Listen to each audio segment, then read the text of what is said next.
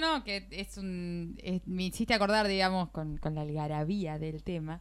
Eh, estuve viendo todos los videos, va, todos no, pero varios videos eh, de, de, la alegría de los festejos de la marcha del lunes, del lunes fue a la noche, eh, de esa marea blanca, como la denominaron ahora. Nada, una alegría. Sí, una canción mejor que otra. Estamos, es un triunfo de todos. Es un triunfo de todos. Y para eso estamos en comunicación con Nicolás Britos, que es residente de segundo año del Hospital eh, Ramos Mejía. Buenas tardes, Nicolás, ¿cómo andás? Hola, ¿qué tal? Buenas tardes. Acá te recibimos con toda la alegría de un triunfo de la lucha que han llevado ustedes por más de nueve semanas acá en la ciudad de Buenos Aires. No, la verdad que eh, nosotros estamos eh, sin palabras. Eh, empezó algo legítimo con un mensajito en un grupo el, 15 de septiembre, che, nos juntamos a charlar por los sueldos, paramos, nuestro primer paro fue el 21 de septiembre, eh, a partir de ahí nos empezamos a organizar, a hablar con distintos servicios, empezamos a hablar entre hospitales, em, después hasta llegó un momento, bueno, vamos a empezar a tomar un poquito más de medidas, eh, nos juntamos, hicimos el paro por tiempo indeterminado, después empezamos a hacer paro con guardia, y después notamos que los, los, medios nos empezaron a dar un poco más de, importancia y dijimos tenemos que dar eh, un golpe eh, mediático. Eh, hagamos una, una marcha de velas para que no se apague la salud pública, para que, que, la, que la gente que pueda ver lo que somos nosotros y lo del, lo del lunes fue algo, algo increíble. Éramos más o menos 3.000 residentes y 5.000 personas de la comunidad sí, el lunes fue súper conmovedor la imagen gigante y que salieron de Puente Pacífico. ¿Por qué eligieron ese lugar? Eh, porque se votó por asamblea. Habíamos votado eh, hacerlo el 9 de julio y marchar nuevamente al Ministerio de Salud. Habíamos también otra de las propuestas era caminar por, por distintos hospitales, hacer eh, Gutiérrez, Rivadavia, Fernández.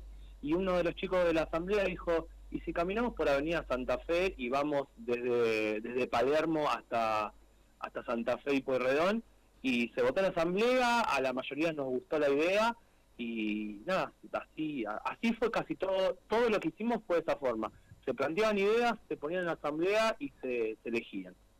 Fue genial eh, y muy acertada eh, de marchar por donde están los votantes de, este gobierno para que vean y que sepa, eh, se pueda superar el marco mediático limitado que tenían, a pesar de que le estaban dando bola a los medios, pero me pareció súper acertada la medida de dónde eligieron movilizarse y dónde hacerse ver para que los vea toda la ciudad. Sí, sí, fue claramente, a ver, nosotros eh, varias veces habíamos marchado hasta nuestra gremial, que queda en Recoleta, médicos municipales, y notábamos un cierto enojo de la gente de esa zona por eso los chicos en la asamblea dijeron, vayamos por donde están los votantes de este gobierno para, para que se visualice un poco más.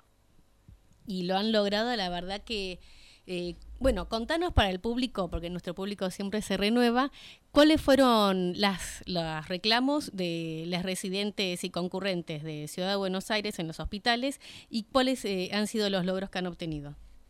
Nuestro, nuestra lucha empezó con dos pilares fundamentales la recomposición salarial para los, para los concurrentes y la reivindicación de los derechos laborales para los eh, concurrentes.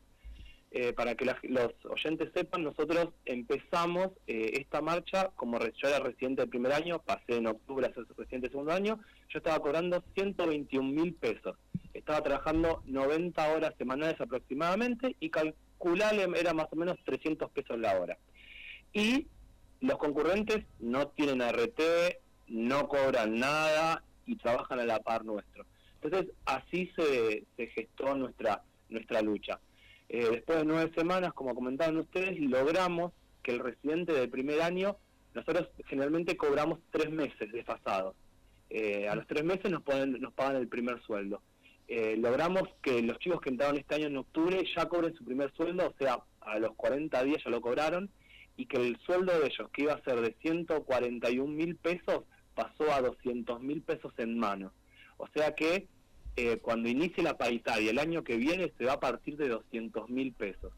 Y el otro logro es que desde el Ministerio de Salud logramos que se abra una mesa técnica para eh, poder eh, lograr todo esto que digo de los concurrentes, que se le pueda pagar un sueldo que los concurrentes puedan pasar a ser régimen de residencia y que sean residentes, a que tengan seguro, que tengan RT y, que se los reconozca. Porque les voy a comentar un poquito a los oyentes, nosotros tuvimos una reunión con Fernán Quirós y Fernán Quirós les dijo a los concurrentes que eran personas mal formadas que no tendrían que estar trabajando en un hospital. ¿Me estás hablando en, serio? No, no nos dijo. Así a los chicos que entraron, a mis compañeros que entraron a hablar con él de la reunión, les dijo esa. Lo, le dijo textual, ¿eh? Los concurrentes no tendrían que estar atendiendo, son personal mal calificado y no tendrían que estar en un hospital. Horrible. De, la mano de los docentes son pobres y fracasados, que hablábamos hoy de Acuña, Quirós, con, con esta frase que nos tirás, tremenda. Y, y ustedes habrán dado cuenta que eh, otro de los de, que logró eh, la Asamblea de Residentes y Concurrentes es que los medios protejan a Quirós. Hace 15 días que Fernán Quirós no sale a dar una nota. Es verdad, no Estaría bueno, ya que contás eso, perdón que me meta, eh, si podés contar un poco cómo es la figura de concurrente, porque yo estuve hablando con, con varias personas eh, que por ahí no estamos dentro de, lo que es el sector salud y por ahí lo de residentes lo tenemos un poco más claro, pero eh, qué es lo que hace un, un concurrente y, cómo está esa figura, digamos, dentro de los hospitales. El régimen de concurrencia es, exactamente igual al régimen de residencia, en el sentido de que para ser residente concurrente tenés que rendir un examen, se ponen, eh, que hacen una lista por, por nota, por prioridades, y vos elegís, eh, eh, si no quedaste como para ser residente, puedes ser concurrente. Los puestos de concurrencia se dan en, en servicios que, que hay pocos eh, puestos de, de residentes, no sé, como por ejemplo hematología, dermatología, neurología, hay pocos puestos de residentes, entonces abren eh, cupos de concurrentes. En salud mental también, ¿no? En salud mental, ni hablar, 80% de los eh, concurrentes son de salud mental. Es una precarización, básicamente. Sí, porque ¿por qué abren pocos cupos? ¿Por qué abren pocos cupos si es eh, una especialidad que demuestra que necesita muchos más cupos para atender? Exactamente, pero eso tendría que ser puestos de residencia, pero están buscando, a ver, no solo este, este gobierno, a ver, eh, empiezan sacando puestos de residencia para ponerlos concurrencia. Cuando la gente no quiere hacer concurrencia, o lo van a poner que se haga privado, que sean cursos, nosotros decimos cursos superiores, formarte con un curso superior, que es un curso pago. Entonces están buscando eso, que sea todo privatizado. Claro, claro, privatizando la educación superior en salud, cual, es tremendo, pero si uno se pone a analizar eh, a este gobierno que hace bastante que está en Ciudad de Buenos Aires, va con esa dirección.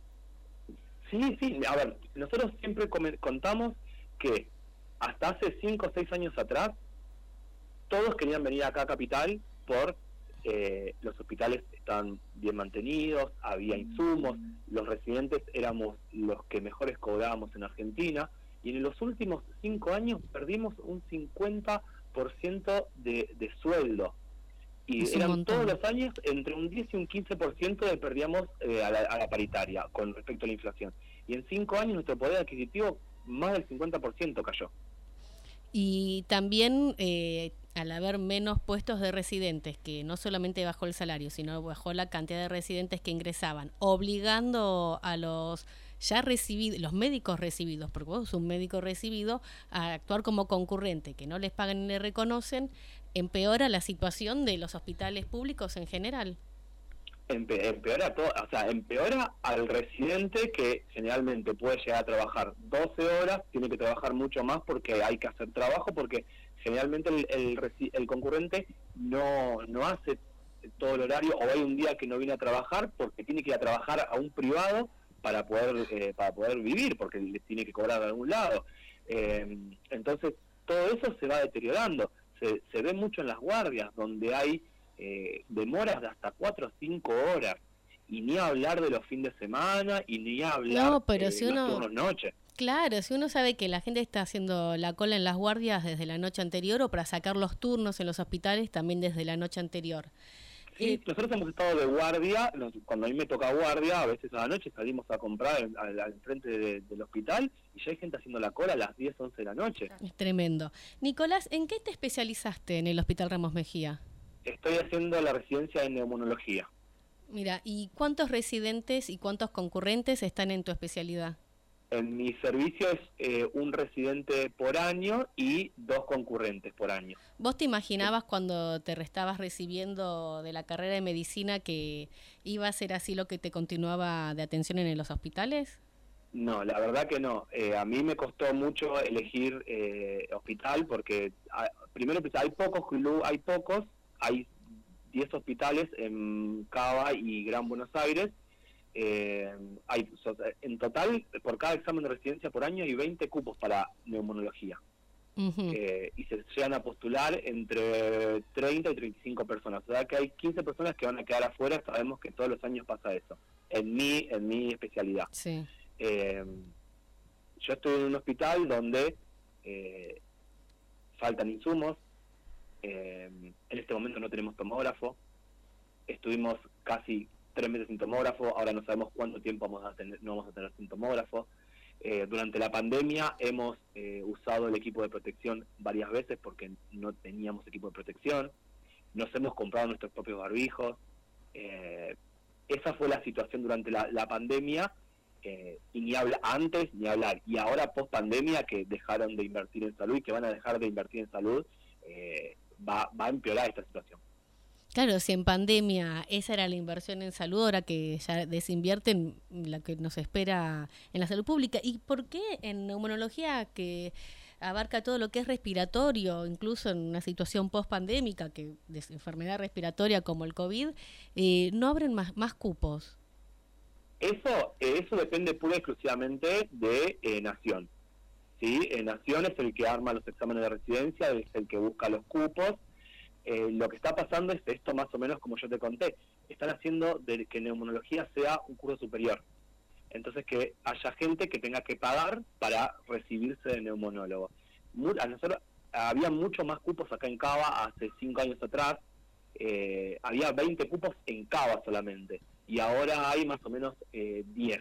O sea, bajan a la mitad, abren concurrencias. Cuando no hay concurrentes, lo ocupan con eh, los cursistas.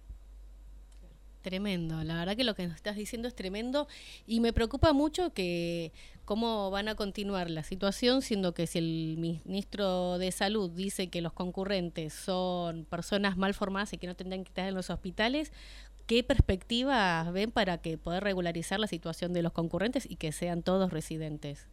Como, como te comentaba, nosotros logramos abrir una mesa técnica para donde van a participar el viceministro de salud, porque obviamente Quirós no va a participar, no le interesa. No dialoga. no, no le hablen. No le hablen que no le gusta. Exactamente. Eh, el viceministro eh, y varias personas del Ministerio de Salud con eh, compañeros concurrentes que nosotros elegimos en asamblea, que son los que van a ir para empezar eh, a, ver qué, pueden ofrecernos, qué, cómo se va a tratar de solucionar el tema de, los concurrentes. Y eh, la primera reunión es este miércoles en el Ministerio Justo eso te iba a preguntar. Este miércoles en el Ministerio de Salud. Y Exactamente. ¿Van a ir eh, un grupo que ya está seleccionado para tratar eso? ¿Van a hacer una movilización y van a presentarse todos? ¿Cómo van a ir? Movilización va a haber, va a haber un cese de actividades a partir del mediodía el miércoles en todas las residencias de Cava y vamos a marchar justo junto a nuestros compañeros eh, concurrentes. Ya sabemos quiénes van a ser eh, los que van a ingresar, que son chicos que elegimos, en, la asamblea de Cava y, bueno, van a tener todo nuestro apoyo porque eh, nosotros logramos algo importantísimo. pero esto no hubiera sido posible sin el apoyo de ellos que estuvieron marchando a la par nuestra, sabiendo que el reclamo de ellos era mucho más difícil que el nuestro, y así todo, venían todos los días con nosotros. Eh, nosotros tuvimos 21 días de pago indeterminado, donde ellos vinieron todos los días con nosotros, y como mínimo necesitan nuestro apoyo. Perfecto. Entonces, Nico, vamos a estar acompañándolos para la próxima reunión que tengan y siguiendo de cerca semana a semana cómo viene la lucha de los, las y les trabajadores de la salud, que gracias a su lucha mejoran la situación de todos nosotros para que podamos ser atendidos como corresponde en los hospitales. Bueno, les agradezco mucho el, espacio y para comentarle un poquito también eh, a, los oyentes y a ustedes, no solo somos médicos, eh, tanto residentes y concurrentes, hay, como dijiste, de salud mental, psicólogos, hay, hay nutricionistas, hay fonoaudiólogos, hay trabajadores sociales, hay sociólogos.